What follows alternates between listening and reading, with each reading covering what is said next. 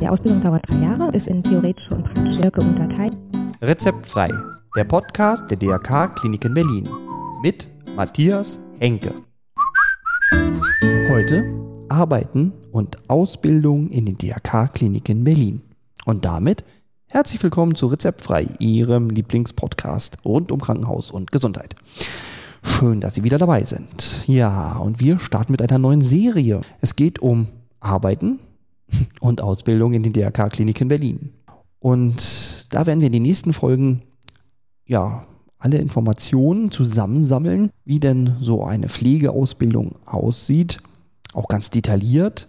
Wir werden ins Recruiting schauen und einfach mal einen allgemeinen Überblick haben über das, was die DRK-Klinik in Berlin so an Ausbildung anbietet. Und wir starten mit einem ganz generellen Überblick in die Pflege, auch bei den DRK-Kliniken Berlin natürlich, und haben dafür die Leiterin für Bildung, Kommunikation und Einrichtungen und gleichzeitig ist sie auch noch Referentin der Vorstandsvorsitzenden. Isabel Berger ihr Name. Und sie wird uns heute ganz viel über die Ausbildung in der Pflege berichten. Ja, da bin ich schon mal ganz gespannt und ich würde sagen, starten wir. Es ist mir eine Freude, dass Sie heute bei uns sind, bei Rezeptfrei und ich sage herzlich willkommen, Frau Berger. Hallo, ich freue mich auch. Okay, dann fangen wir doch mal an. Ausbildung.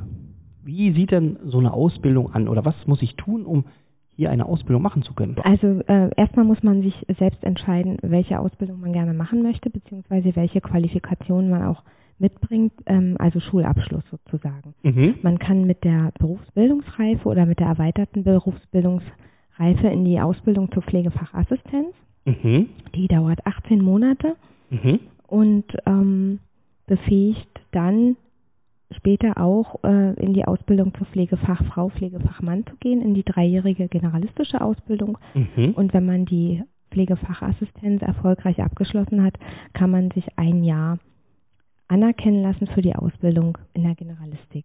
Also dass man in Summe quasi nur dreieinhalb Jahre lernen muss. Ah, okay, das ist ja schon mal praktisch. Genau. Okay. Dann, dann haben wir die ähm, Ausbildung zur Pflegefachfrau, Pflegefachmann. Die äh, generalistische Ausbildung seit 2020 hat die Ausbildung zur Altenpflege, Gesundheits- und Krankenpflege und Gesundheits- und Kinderkrankenpflege abgelöst Mhm. und soll jetzt sozusagen alles miteinander vereinen. Mhm. Genau, die Ausbildung dauert drei Jahre und ist in theoretische und praktische Blöcke unterteilt oder aufgeteilt, wie zuvor auch. Es gibt da natürlich jetzt Unterschiede in den, äh, in den, Stundenverteilungen ähm, und dazu braucht man den mittleren Schulabschluss als Mindeststandard sozusagen. Ach so, okay. Aber ich kann auch mal, wenn ich Abitur habe. Ja, sehr gerne auch mit Abitur. Okay. Okay, und also, Sie haben ja kurz angerissen, aber was lerne ich jetzt in der Ausbildung? Die letztere? Also, wie, wie ist das so aufgebaut? Wie, wie verteilen sich diese drei Jahre? Man fängt mit einem langen Theorieblock an, Mhm. wo quasi in der ähm, in unserem Bildungszentrum hier am Standort Westend erstmal so die grundlegenden Dinge vermittelt werden. Also grundpflegerische Tätigkeiten oder überhaupt, wie bezieht man ein Bett, wie nähere ich mich einem Patienten, ähm, wie messe ich Vitalzeichen, ähm, wie beobachte ich einen Patienten, wen sage ich Bescheid, ähm, Hygiene, Datenschutz, all diese Basis, Basics, die werden ähm, im Einführungsblock vermittelt. Mhm. Und danach geht es in die Praxis. Da werden die Auszubildenden ähm, von den zentralen Praxisanleitern empfangen Mhm. an äh, ihren jeweil auf ihren jeweil oder in ihren jeweiligen Stammhäusern und ähm, haben fangen mit einer Anleitungswoche an, Mhm. wo sie quasi die erste Woche in der praktischen Ausbildung begleitet werden. Erst durch die zentralen Praxisanleiter der Standorte und dann aber auch durch höhere Semester, fünf oder sechs Semester, die sich auch noch in der Ausbildung befinden und sozusagen als Tandempartner fungieren. Okay, und dann, das läuft dann insgesamt so über die drei Jahre, ja? Genau, so wechseln sich Theorie und Praxis immer wieder ab. Mhm. Ähm, die Theorie findet immer hier am, im Bildungszentrum am Standort Westend statt. Mhm. Die praktische Ausbildung ähm, wechselt in den verschiedenen Bereichen. Die Auszubildenden müssen also in ähm, so ziemlich alle Bereiche einmal ähm, absolvieren. Also Mhm. chirurgische Stationen, internistische Stationen, Funktionsbereiche. Die müssen auch äh, in die, sie müssen in die ambulante Pflege gehen. Das sind dann externe Einsätze, die wir selbst nicht anbieten können. Mhm. Da haben wir Kooperationspartner. Die müssen in die äh, stationäre Langzeitpflege. Okay. Und dann auch die, unsere verschiedenen Häuser. Also wir haben ja nur mehrere Standorte, dann kommt man hier auch mal rum sozusagen. Genau, grundsätzlich hat jeder Auszubildende einen Vertrag mit einem bestimmten Haus. Mhm. Die Häuser sind also die Träger der praktischen Ausbildung und mit dem Standort hat der Auszubildende einen Vertrag. Die Fachbereiche, die die Standorte nicht anbieten, zum Beispiel Psychiatrieeinsatz, können wir nicht an allen Standorten gewährleisten. Mhm. Ähm, da gehen die Auszubildenden dann an die Standorte, wo wir es anbieten können. Pädi Pädiatrie, Ah, okay. Psychiatrie. solche. Ja. Okay. Aber die Ausbildung ist doch jetzt relativ neu, oder? Dass das alles so, also Altenpflege und Krankenpflege und so zusammen ist? Genau, die Ausbildung hat bei uns am 1.4.2020 zum ersten Mal gestartet. Mhm. Und unsere ersten Absolventen hatten wir jetzt am 31. März diesen Jahres. Okay. Und dann danach bin ich dann sozusagen befähigt, Altenpflege und Krankenpflege zu sein. Also kann in Krankenhäusern arbeiten, aber auch im, in der Pflege im. Genau. Ah, okay. Genau. Okay. Ähm, und ist es gut, dass es jetzt so zusammengetan worden ist? Also, also dass es jetzt so komprimiert ist, also statt ähm, Einzelausbildung? Grundsätzlich ist es gut, Mhm. dass wir jetzt generalistisch ausbilden. Das ähm, passiert in vielen Berufen, dass generalistisch ausgebildet wird Mhm. und man sich dann nach Ende der Ausbildung noch ähm, weiter qualifiziert. In, in Bezug auf die Bereiche, in die man gehen möchte, in die Pädiatrie oder in die Geriatrie. Mhm. in die Intensivpflege. Also es gibt immer noch Folgequalifizierungen, die dann einen befähigen oder mehr die Kompetenzen noch erweitern können. Mhm. Kann ich das dann auch bei den DRK-Kliniken machen? Bei der Schwesternschaft, dass ich mich dann auch weiterbilde in den Bereichen? Grundsätzlich ähm, ja, die ähm, Aufbauqualifikation im Bereich der Pädiatrie erarbeiten wir noch. Da sind wir noch nicht ganz am Ziel sozusagen. Mhm. Wir bieten im Moment an für Auszubildende, das sind allerdings nur drei Plätze pro Kurs, eine Vertiefung im Bereich der Pädiatrie, dass die quasi direkt innerhalb der Ausbildung schon Vertiefungseinsätze haben Mhm. oder mehr Einsätze in der Pädiatrie, das nennt sich dann Vertiefung. Ähm, grundsätzlich möchten wir aber gerne noch ein Angebot schaffen für eine ähm, Qualifizierung nach Abschluss der Ausbildung im Bereich der Pädiatrie. Ah ja.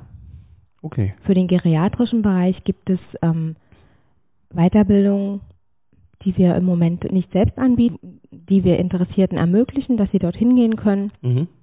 Und ähm, wenn man die Voraussetzungen erfüllt, also schon ein bisschen Berufserfahrung auch mitbringt, kann man auch zum Beispiel für die Intensivpflege in die Fachweiterbildung gehen und die kann man dann tatsächlich bei uns in der Weiterbildungsakademie machen. Ah, okay. Also eigentlich großes, gro- großes Portfolio, was wir anbieten. ein großes Portfolio an Ausbildung, aber auch an Fort- und Weiterbildung. Und das, Mhm. was wir selbst nicht anbieten, da haben wir Kooperationspartner oder zuverlässige, lange, langjährige Partner, mit denen wir zusammenarbeiten, Mhm. sodass wir eigentlich alles ermöglichen können, was gewünscht wird, bis hin zum Studium. Ach, bis zum Studium, okay. Da gibt es auch damit Kooperationspartner wahrscheinlich dann. Richtig. Mhm. Okay. Ähm, fangen wir doch mal ganz von vorne an. Wenn ich denn jetzt mich dafür entscheide, also in die Pflege zu gehen, dann bewerbe ich mich hier ganz normal in der Krankenpflegeschule oder, oder wie läuft es ab, wenn ich jetzt sage, ich möchte hier eine Ausbildung machen? Genau, man bewirbt sich über unser ähm, Karriereportal Mhm.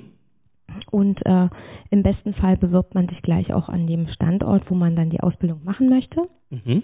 und wird dann äh, von der jeweiligen Pflegedienstleitung zu einem Vorstellungsgespräch eingeladen. Und dann geht es so seinen Lauf. Wenn die Pflegedienstleitungen entscheiden oder merken, die ähm, Bewerber sind vielleicht noch ein bisschen zu jung oder noch nicht so ganz entschlossen Mhm. für die Ausbildung, dann besteht jetzt auch die Möglichkeit, bei uns ein freiwilliges soziales Jahr zu machen. Mhm. Dann werden die äh, Bewerber sozusagen direkt weitergeleitet an die DRK-Schwesternschaft, an unsere Bildungsreferenten. Mhm. Oder wenn sie für die Ausbildung geeignet sind, dann ähm, kommen die Unterlagen eben auch in die Schwesternschaft und dann äh, zum Vertragsabschluss. Ah ja, okay. Wann kann ich mich für so ein FSJ bewerben? Also eigentlich immer oder gibt es da auch irgendwie Startpunkte? Startzeiten? Es gibt einen offiziellen Startzeitpunkt, das ist der 1. September jeden Jahres bis, Mhm. bis zum 31.08. Das ist so das klassische FSJ-Jahr. Mhm. Wir werden aber auch immer Quereinsteiger haben oder auch FSJler, die ähm, unterjährig aufhören, weil sie eine Ausbildung beginnen wollen oder vielleicht doch einen Studienplatz bekommen haben oder aus anderen. Ähm, wie sieht es denn aus? Jetzt hört man ja immer wenig Pflegekräfte. Wie hochfrequentiert ist denn unsere Ausbildung? Wie sind denn da so die Bewerbungen? Sind es viele? Haben wir noch Plätze frei? Soll Bewer mehr werden? Bewerben kann man sich grundsätzlich das ganze Jahr über bei uns. Mhm. Wir fangen zweimal im Jahr mit der Ausbildung an, zum 1. Oktober und zum 1. April jeden Jahres. Mhm. startet mindestens ein Kurs in, in der generalistischen Pflege. Im Moment sind unsere Bewerberzahlen eigentlich noch ganz gut. Mhm. Ähm, Ah, ist gut. die große Frage ist dann immer, wie viele äh, kommen tatsächlich am ersten denn äh, auch in die Schule, weil viele sich natürlich auch ähm, in mehreren Kliniken bewerben, weil wir einfach hier in Berlin ja äh, viel Angebot haben an Ausbildung. Hm. Deshalb muss man schon immer gucken, wie man individuell auch von sich und wir von uns gut überzeugen können Mhm. und entsprechend gute Angebote machen. So dass wir die Klassen zu Beginn der Ausbildung immer noch relativ voll bekommen, meistens im Oktober besser als im April. Mhm. Ähm, die Schwierigkeit ist dann, liegt dann eher darin, die Auszubildenden auch zu halten. Mhm. Also, ähm, dass sie ähm, gut durch die Ausbildung kommen, die Probezeit schaffen, den Anforderungen gerecht werden. Wir haben dazu jetzt auch Sozialpädagogen oder Sozialarbeiter an unserer Schule, Mhm. die ähm, gleich zu Beginn auch mit in die Kurse reingehen und die Auszubildenden beobachten, kennenlernen und gucken, wo gibt es vielleicht Defizite, wer braucht vielleicht Unterstützung. Ähm, Auszubildende mit Migrationshintergrund, die vielleicht auch sprachlich noch ähm, Unterstützung brauchen, um dann dem Unterrichtsstoff besser folgen zu können, einfach aus rein sprachlichen Gründen. Mhm. Oder die vielleicht nicht gut lernen können, weil sie andere Sorgen haben mit Aufenthaltstitel oder sonstigen Dingen.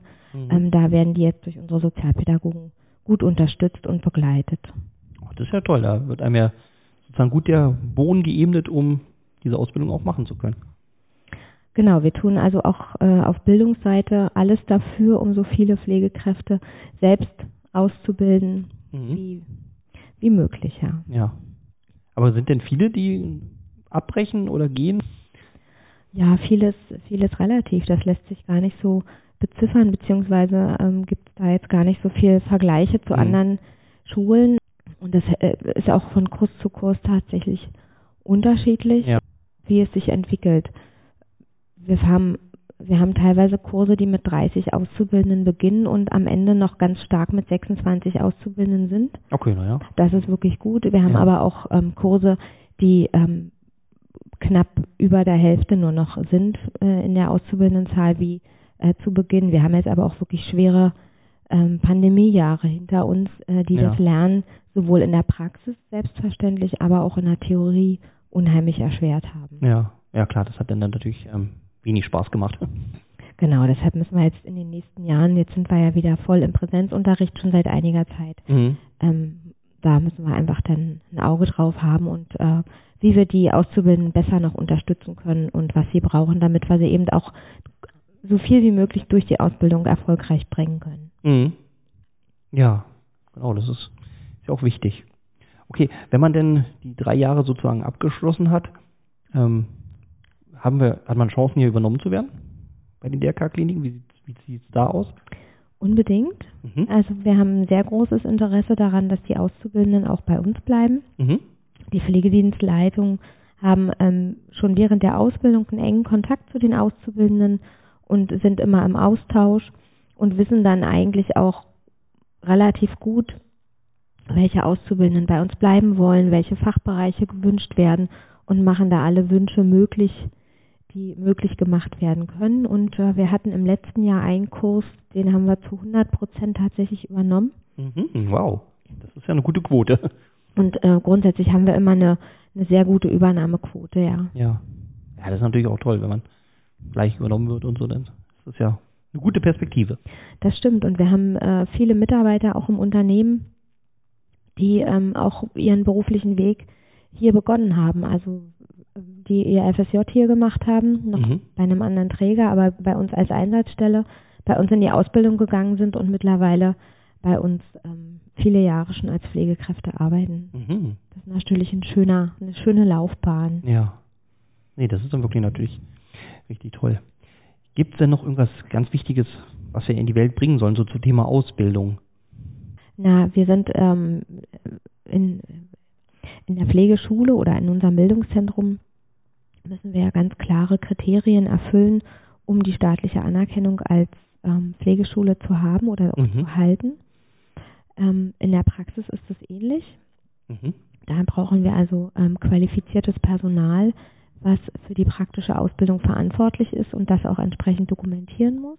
Mhm. Das sind also mindestens 10 Prozent der praktischen Einsatzzeit müssen unter Anleitung von Praxisanleitern stattfinden. Das sind ähm, Pflegekräfte, die eine berufspädagogische Zusatzqualifikation machen Mhm.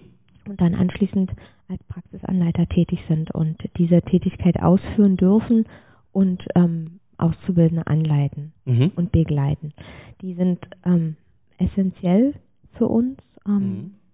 dass sie das ähm, ja mit mit Herz machen, dass sie das gerne machen, dass die aber auch dafür freigestellt werden, dass das im Stationsalltag möglich ist, dass die ähm, Freiraum bekommen für Anleitungen, für, für die Arbeit mit den Auszubildenden, Ja. um Zeugnisse zu schreiben und um zu dokumentieren.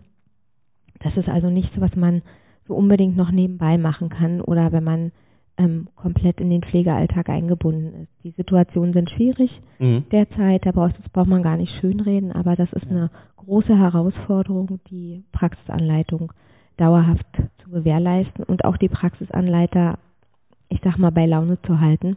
Ja. Okay.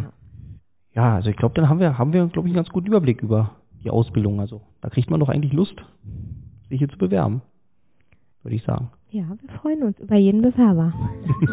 Wunderbar, dann kann ich einfach nur sagen, vielen, vielen Dank, dass Sie sich die Zeit für uns genommen haben, Frau Berger. Danke Ihnen. Danke, dass Sie wieder dabei waren.